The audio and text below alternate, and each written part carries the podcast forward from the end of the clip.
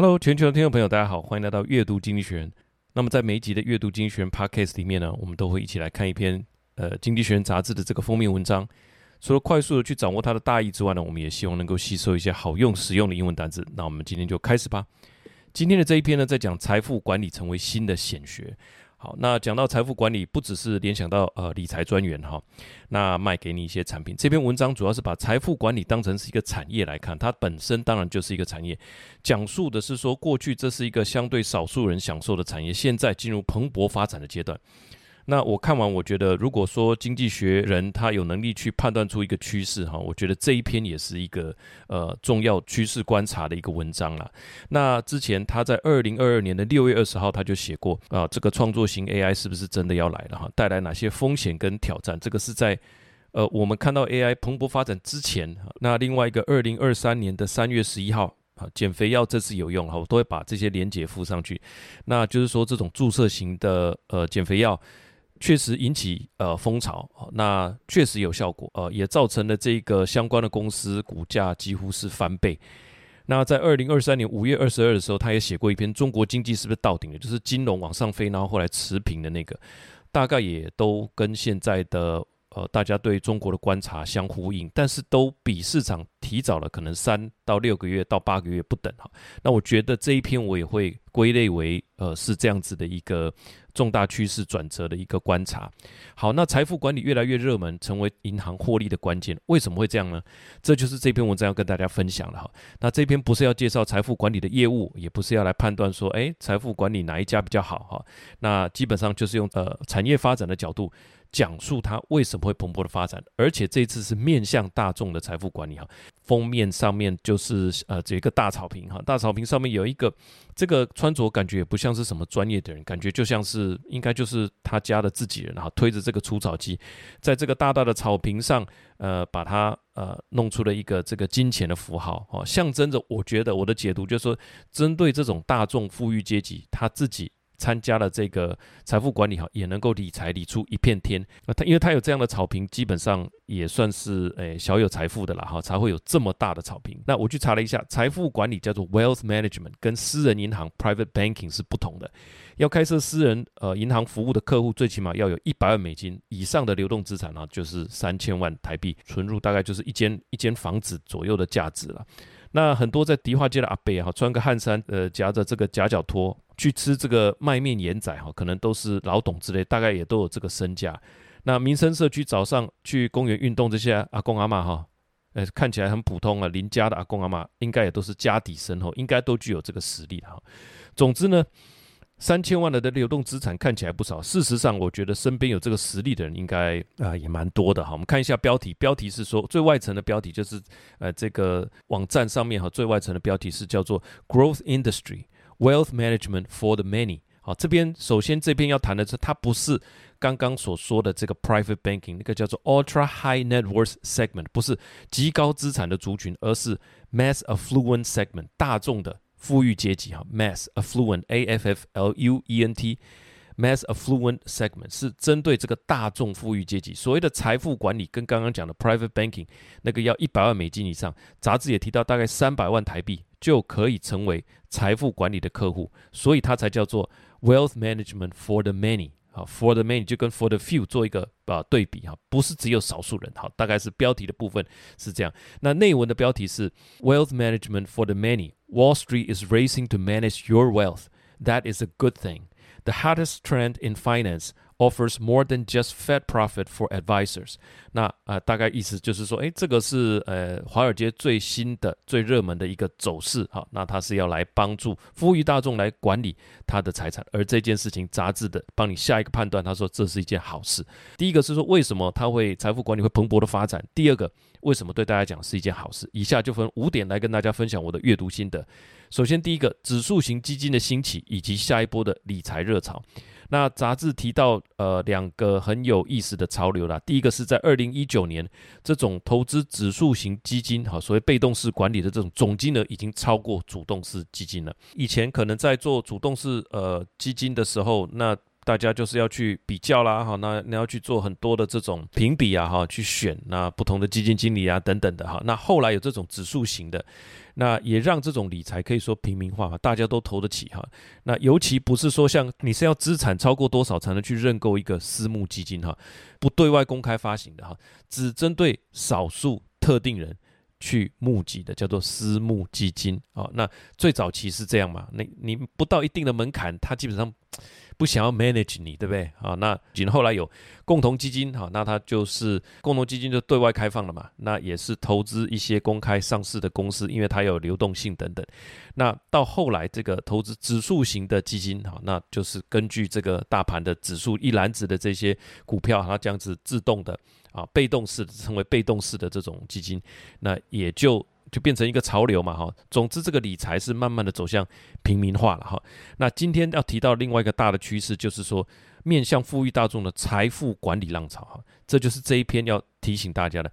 那这个浪潮是正向的吗？还是说大家会被剥一层皮呢？哈，因为最早的这个财富管理，呃，一直有一个呃错误的，一直有一个给大家一个印象啊，就是说。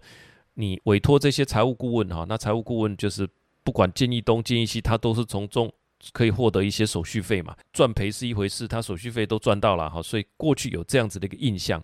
那他现在说，面对富裕大众，是不是还是这样的情形？好，我看一下内文，他说，BlackRock and Vanguard, two index fund providers, oversees nine trillion in assets. In 2019, the volume of passively managed assets in America eclipsed those overseen by active fund for the first time. Today, however, another shift is underway.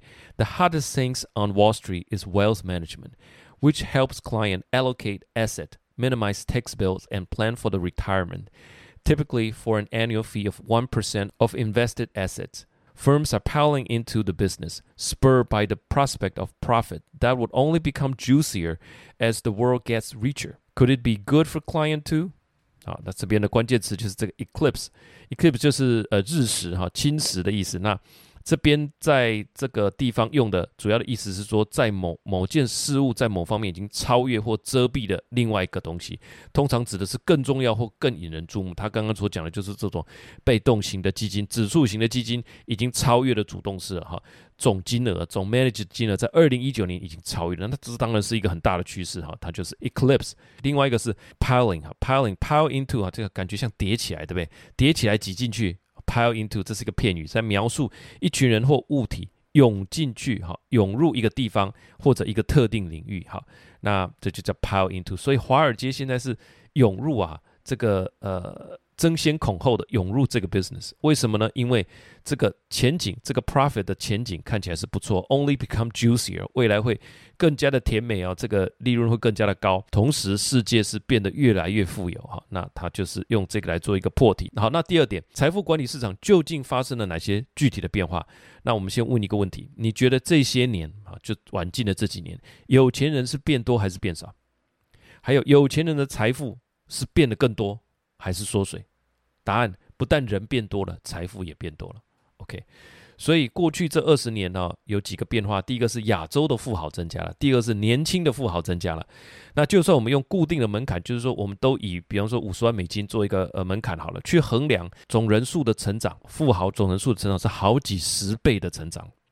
那这边我产生看到这边我的一个疑问就是说，所以富豪的财富增长是不是超过了全体整体全球 GDP 的增长？答案是肯定的。那 GDP 跟财富增长就是两个概念。GDP 衡量的是一个流量的概念，它指的是说这个国家这一段期间它的经济活动所创造出来的价值，这个叫做流量。那财富是一个累积，它是一个存量的概念哈。所以这个人今年可能没赚钱，但是他透过理财，他的财富诶是增加的啊。哦，他本身的收入，他没有创造什么经济活动，他就是可能透过理财活动，他的财富是增加的。国家的财富也是这样哈，他跟他的 GDP 是有关系，因为他是跟这一段期间经济所产生的价值。但是这个国家的财富，乃至于这个企业或这个个人的财富，他怎么样去 manage 让它增长，这是一块，它本身就不等于不是一个线性的关系了哈。有可能财富的增长超过 GDP。另外，当然就是针对呃。这是我这边联想到了，就是说针对贫富不均嘛，他创造了这么多的财富，但是财富流到有钱人那边了，所以他增长的速度当然就超越了呃 GDP 成长的速度。好，那这边杂志提到一个惊人的产业数字哈，就是说针对财富管理顾问可以给建议的这些资产啊，比方说你把呃两千万交给他，好，那就是这就是算作他可以给你建议的这个资产嘛，总金额是一百五十个 trillion。那我就做个比较哈，这个 AI 市场。黄仁勋说是两百五十个 billion，那苏之峰说是一百五十个 billion，这是一百五十个 billion 哦，这个是一百五十个 trillion，这又差了一千倍哈。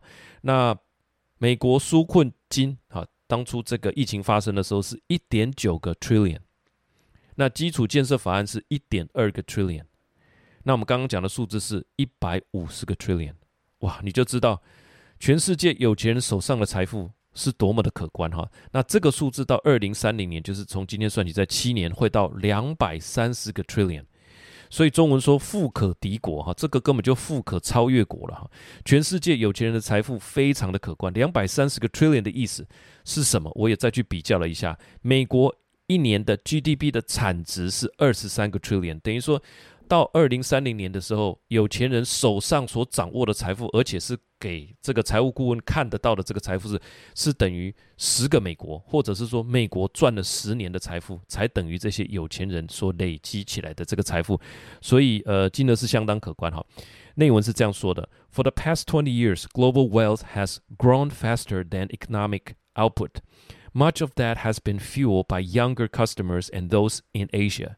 According to a survey by UBS, there were 850,000 dollar millionaire in India last year, for instance, nearly 23 times as many as in 2000. The number of millionaires in Africa has risen more than tenfold.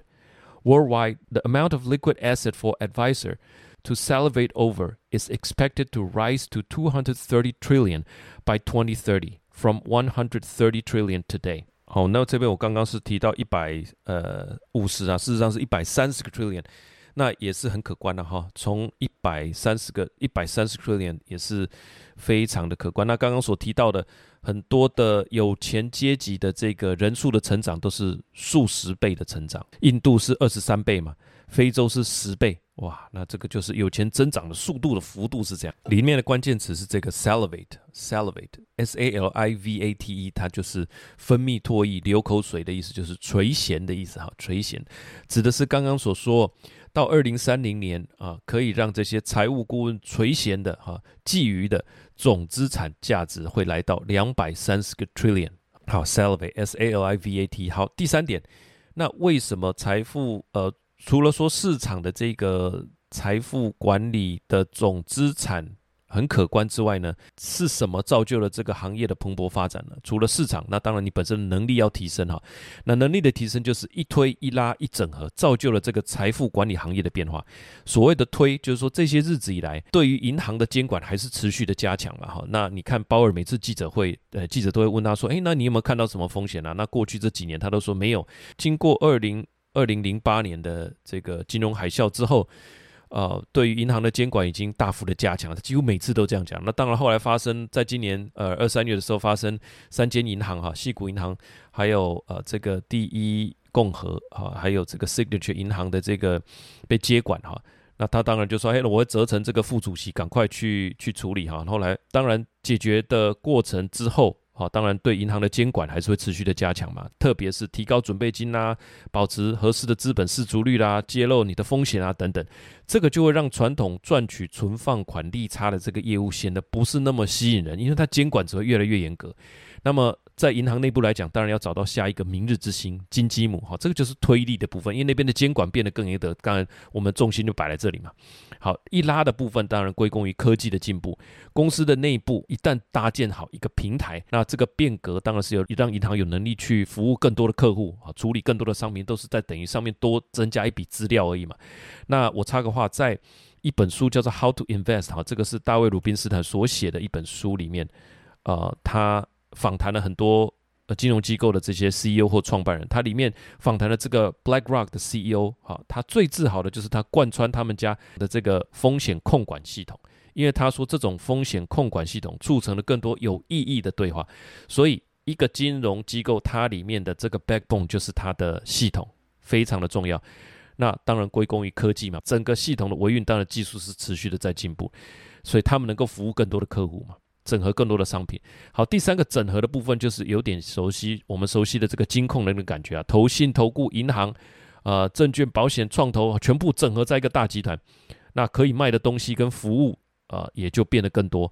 这个大概就是跟以前做一个对比，以前可能是当地的信用合作社哈，去服务当地的客户，那能够卖的就是优惠存款嘛，可能自己独家代理的一两样产品哈，相对是有局限的。现在全部整合在一起，规模又大，那你可以去找国外代理一些独家的产品，那那这样就很有优势了嘛。好，服务范围也会更广。所以对于银行来讲，传统呃存放款业务的这个高监管，还有他们自己的这个科技平台的发展。集团整合的这个趋势啊，都会让银行更愿意、更专注，而且更有能力来服务这个相对是低资本需求、高脑力密集度、持续收益型的财富管理的这个业务范围。好，内文是这样说的：By lowering the cost of managing wealth, technology has enabled advisors who once served only the uber rich. To help merely affluent too. At the same time, regulatory requirement for the banks to hold vast capital buffer in order to make loans or trade security have reduced the appeal of these activities that commercial and investment bank once prized. The steady, low capital business of offering wealth advice, meanwhile, has become more attractive. 里面有两个关键词哈，一定要了解，叫做 uber rich。 Uber 这个字不是这个搭车的那个 Uber 哈，Uber 原来是在什么上方或跨越的意思，所以它中文才叫做优步嘛，Uber，这是比较高级嘛，高高人一等的那个意思啊，所以是超越他人的。那我们说 Uber model 啊是什么呢？超级名模原来是这个字哈，但是 Super model 人家也听得懂了，Uber model。那另外一个是 Uber billionaire 超级啊亿万富豪。第三个是诶这个除了 Uber rich 超级有钱。啊，另外就是这个 affluent，affluent 是什么意思呢？这是富有的。那通常我们讲呃 rich 也可以啦，哈，然后说 wealthy 这些都可以。但是 affluent 通常在形容除了个人之外，它特别用来指一组人、一个国家、一个地区，哈，一个 neighborhood 这样哈，一个居民是比较富有的哈。比方说 affluent neighborhood，一个富裕的社区就叫做啊 affluent neighborhood。所以他刚刚所说的就是因为这个平台科技的发展。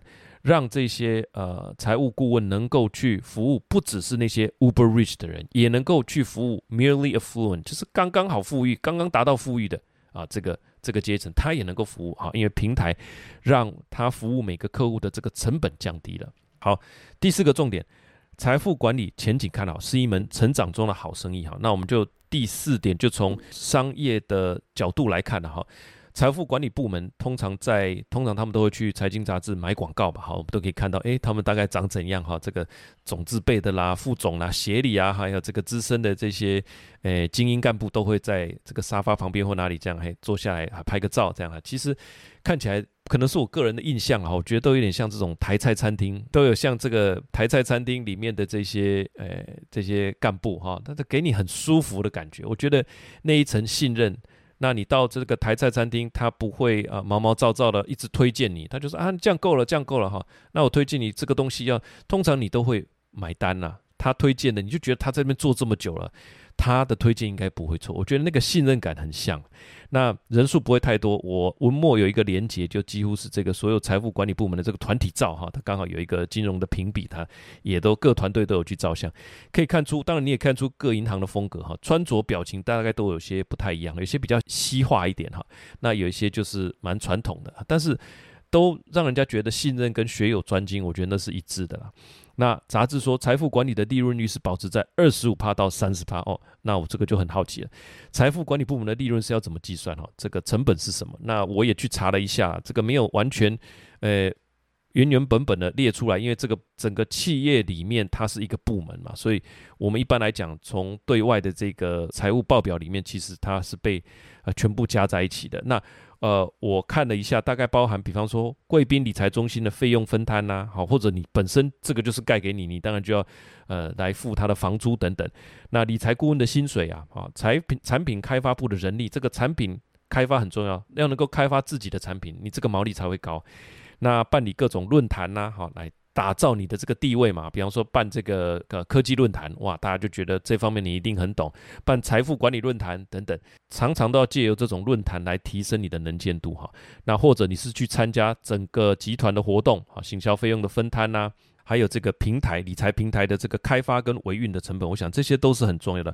但是无论如何，它不是一个资本密集的行业，它是一个脑力密集的一个精兵制哈。利润率二十五趴到三十趴，我觉得是相当不错的。以任何产业来讲啊，那那杂志说，对于公司跟股东来讲呢，其实未来是令人振奋哈，因为收入持续保持增长。刚刚说富人越来越多嘛，那财富管理的利润保持在二十五到三十趴，如果市场规模继续增加，那你的这个利润率保持在二十五到三十，哦，这个可能又牵涉到是不是有很高的进入门槛？事实上是嘛，哦，所以这个毛利会不会很快被侵蚀呢？不能大家都跳进来做呢？其实不是那么简单哈，这里面包含你的各种。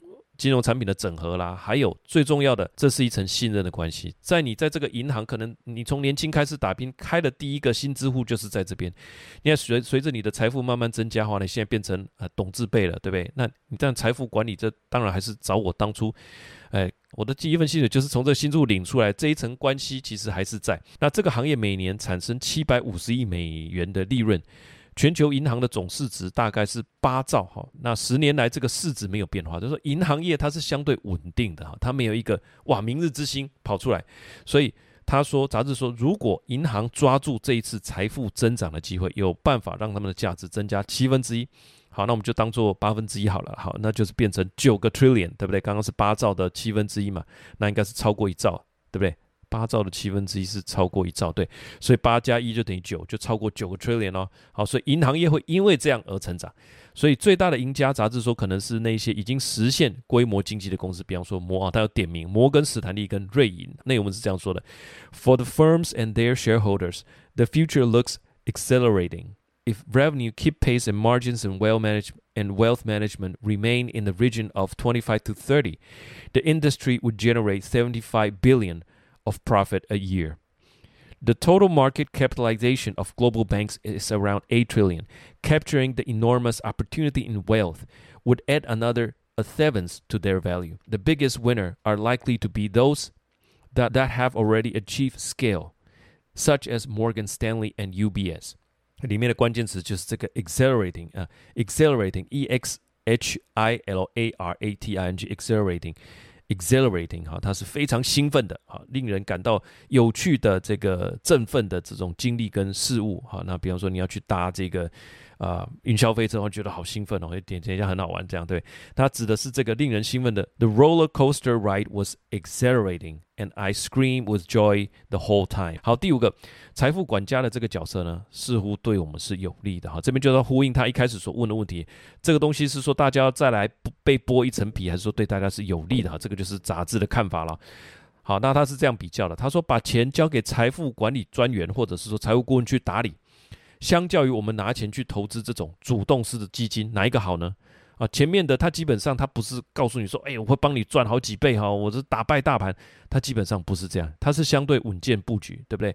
那后面的感觉，哎，比较有赚头啊，因为感觉都是掌握住市场的契机啊。那两者的都相同，会从中收取费用嘛？那怎么比较呢？那杂志说，财富管理是一个受托人的概念，有点像财富管家，好，或者说你去入住有一些比较高级的旅馆，它会有管家，他就是以你的需求，你这一趟假设是家族或你们是两个人哈，或者是蜜月，以这趟游程的最佳体验，最适合看什么为目标，去建议你啊做这个做那个，那以你的。财务目标跟利益做考量，所以杂志的论点是说，稍微有钱一点的富裕阶级，他是不是在指数型的基金已经可以得到打败大盘的优势？刚刚有说，经过统计哈，这些是打败大盘的的所谓的被动型的，那他还能从这这些面向富裕大众的财务顾问里面呢，去享受节税的规划。那在复杂的税务部分，有人帮你打理，把钱省下来哈，然后呃，建立投资部位。呃，他能够规划出最有效、最有效率省时的方式来帮你呃投资，好，所以其实整体来讲是很不错的了哈。结论，他的比较是这样，就是说主动式的投资经过统计之后打败大盘的其实很少，所以他跟你收了那个手续费，说是要打败大盘，结果是输于大盘。相较之下，那透过财富管理去节税，啊，去节省，那 a penny save is a penny earn，这个我们大家都有学过这个片语，对不对？它是以稳健的，但是它帮你节省了一些费用，那当然它还是会给你收手续费啊。所以这两相比较，其实财富管理的方案毫不逊色。因为当初一个是说我要帮你赚，结果我是亏，但是我还是给你收钱；另外一个说我们相对稳健，那我帮你节税，那节税你就当做赚了，那我也给你收钱。那哪一个是正面？大家就可以啊自己可以来比较哈。内文是这样说的：Wealth manager by contrast act as fiduciaries, caretakers who are supposed to act in your best interest. When offering financial advices, they make suggestions about asset allocation, but are also responsible for making sure their client are using tax advantage funds and that they get into and out of investment in the most cost effective way. Whereas returns from active investing after fees cannot beat passive returns on average. Using a wealth manager does not appear to dent return。哦，里面的关键词是这个 fiduciary 受托人哈，f i d u c i a r y，它是一个名词哈，就是形容一个人或一个实体，它受托，那它必须代表这个客户或受益人呃的这个责任，以他的立场出发哈， 那按照最高诚信的原则来管理呃客户的资产，这个就叫做一个受托人 fiduciary。那这个词通常出现在金融投资或法律的领域领域当中哈，就是保护受益人的权益哈，他就是会来呃当做一个受托人的角色哈。第二个呢，就是 act in your best interest，按照你的最佳利益来行事哈，这个字蛮不错的，act in your in your best interest。按照你最佳利益来行。第三个是 tax advantage 啊，使用的时机就是说，呃，很多的政府政府在很多方面其实都有租税的优惠、租税的减免，因为他用政策去引导一些呃经济行为嘛。但是这些有时候呃数量一多起来，真的是非常的复杂。怎样计算最就像你报税一样嘛？你如果真的呃你要把它搞懂哇，那真的是不简单啊。怎么样方案是最省税的？这个确实包含投资、退休规划、财务规划。这些东西其实都有税收哈，税务优惠了，这些都可以让你减少付出的税金。呃，杂志的论点来讲，就是说这个对我们来讲，事实上是有利的啦，因为这些东西是相当的复杂嘛。那你跟主动式的比起来，其实相对稳健啊，能帮你省钱啊，那其实这是很不错的。那最后两点是我自己呃自己看完的一点想法，就跟经济学没有的。这个就跟经济学无关哈。首先就是说，我会特别好奇，银行的本质到底是怎么赚钱？除了你说赚利差，这个我们可以理解；赚手续费，这个可以理解。那 wealth management 占里面的几趴呢？他说是当红炸子鸡，那到底现在是属于明日之星呢，还是说，哎，已经啊很多的银行已经从里面赚到很不少钱？那我去查一下，wealth management 它是归类在 asset management 的这个营收类别之下，真的是蛮赚钱的业务。这个 J.P. Morgan 二零二一年的这个营收表哈，我们这个数字单位都是 million，我们它一个是呃一万三千个 million 哈，这个是投资银行一万三千个 million，交易的部分是一万六千个 million，存放款是七千个 million，那资产管理是两万一千个 million，几乎是数一数二的的一个业务范围了哦。这是 J.P. Morgan，我也去查了一下，J.P. Morgan 他愿意买下哈，当初遇到财务危机的这个银行叫做 First Republic 的银行的重要原因。就是因为收购之后呢，可以继续扩展财富领域的这块市场啊。他刚刚已经说了嘛，二零二一年他其实还没收购啊，但是资产管理在里面来讲已经变得非常重要。那你现在在收购之后，我们去看看 First Republic 它这个银行的官网，它的公司名称变了，但是还是叫做 First Republic，它只是多加了下面一个一行细细的字，叫做。Now part of J.P. Morgan Chase，就这样而已。那个绿色啦，哈，绿色的底啦，啊，这个老鹰啦，哈，这种低调高级的品牌感都没有变。我猜内容服务也没有改变。最重要的就是要维持住这个品牌，维持住既有的理财顾问以及他们这些高资产的客户群。哈，所以当初他去救市。J.P. Morgan 的这个呃呃 CEO 哈，他来救这间银行，他刚好也可以扩展他在高资产还有财富管理这方面的呃版图。好好，那第二个点，财富管理真的值得吗？哈，当当然第一个我们刚刚讲手续费的减免呐，换汇很划算呐，哈，那可以无限次诶这个领都不用手续费啊等等，这些当然就本来就很值得嘛哈。那理财建议呢，我我个人的感觉是说，不是每个人都有时间跟精力。啊，在你的本业之外，再去研研究全球的景气，同时针对家里的需求，再来做整体的呃这个税的规划、财产的规划、保险的规划、退休的规划。那我也特别去翻了翻这个 CFP 哈，叫做 Certified Financial Planner 的这个证照考试的专书，哇，这个涵盖的范围真的很广啊，投资、保险、税务哈，所以我。看完，我翻完了，我觉得它绝对是门值得你付钱的专业啊，就是有专人来帮你做整体的规划，不是说过去是这样，保险你跟他讲保险，他也跟你说，哎，你这个保险不好要换，但是他并不了解你现在是什么状态了，哈。他并不是那么了解你的投资需求，或者你的就业、求学等等买房需求，大概每个人都是看一块而已，对不对？那呃，这个是保险的嘛，好，那可能基金的，就是我推荐你啊，现在这个印度很热门啊，那所以大家都是分散的。那能够做一个完整的呃财务规划，我觉得是蛮不简单的哈。那投资面，尤其是这种大型的公司，它有全球的财经团队。那全世界他养了那么多人哈，他可以去给你一些建议，我觉得也是蛮不错的。那这一篇就是说，让财富管理部门成为我们的工具，这就是这个杂杂志这今天的主要论点。好，那呃，财富管理的这个会更加的普及化了。如果说有什么投资的建议，我觉得这一块是大家可以从这边去发想，就是说。大型的银行股特别投资在财富管理这一块的，我觉得接下来不论中外哈，他刚刚已经提示了嘛，J.P. Morgan 嘛，Morgan Stanley，还有这个 U.B.S，台湾应该也蛮多的哈，应该会有蛮不错的一个发展。我去查了一下，台湾能够乘坐高资产财富管理，现在已经来到时间的了哈。那大家可以自己再去搜寻哈，这些大部分也都是公开上市公司，那应该在这方面都会有蛮不错的发展。尤其刚刚所说的一个趋势。亚洲的富豪是增加的啊，台湾的有钱人诶也不少，比大家想象的多哈。哦，我这边也去查了一下资料，就是说什么是富人呢？大家当然讲说有钱人就是一个盖锅的概念。事实上，我们去细分一下，从这个台湾有十间银行可以乘坐亿级以上的高资产财管业务哈，亿级以上的高资产客户有五千四百四十八人。OK，那根据这个汇丰银行的统计，他说，好，台湾有一成以上的人可投资的资产达到。三千万台币就是可以拿来了，有闲钱诶，三千万的这一层的人呢是两百三十万人。OK，那如果我们再把刚刚一开始所讲的财富管理的最低门槛是三百万这一层再加进来，那铁定至少也有两百三十万嘛。因为能够投资三千万的是两百三十万人，那能够投资三百万的绝对超过两百三十万人，对不对？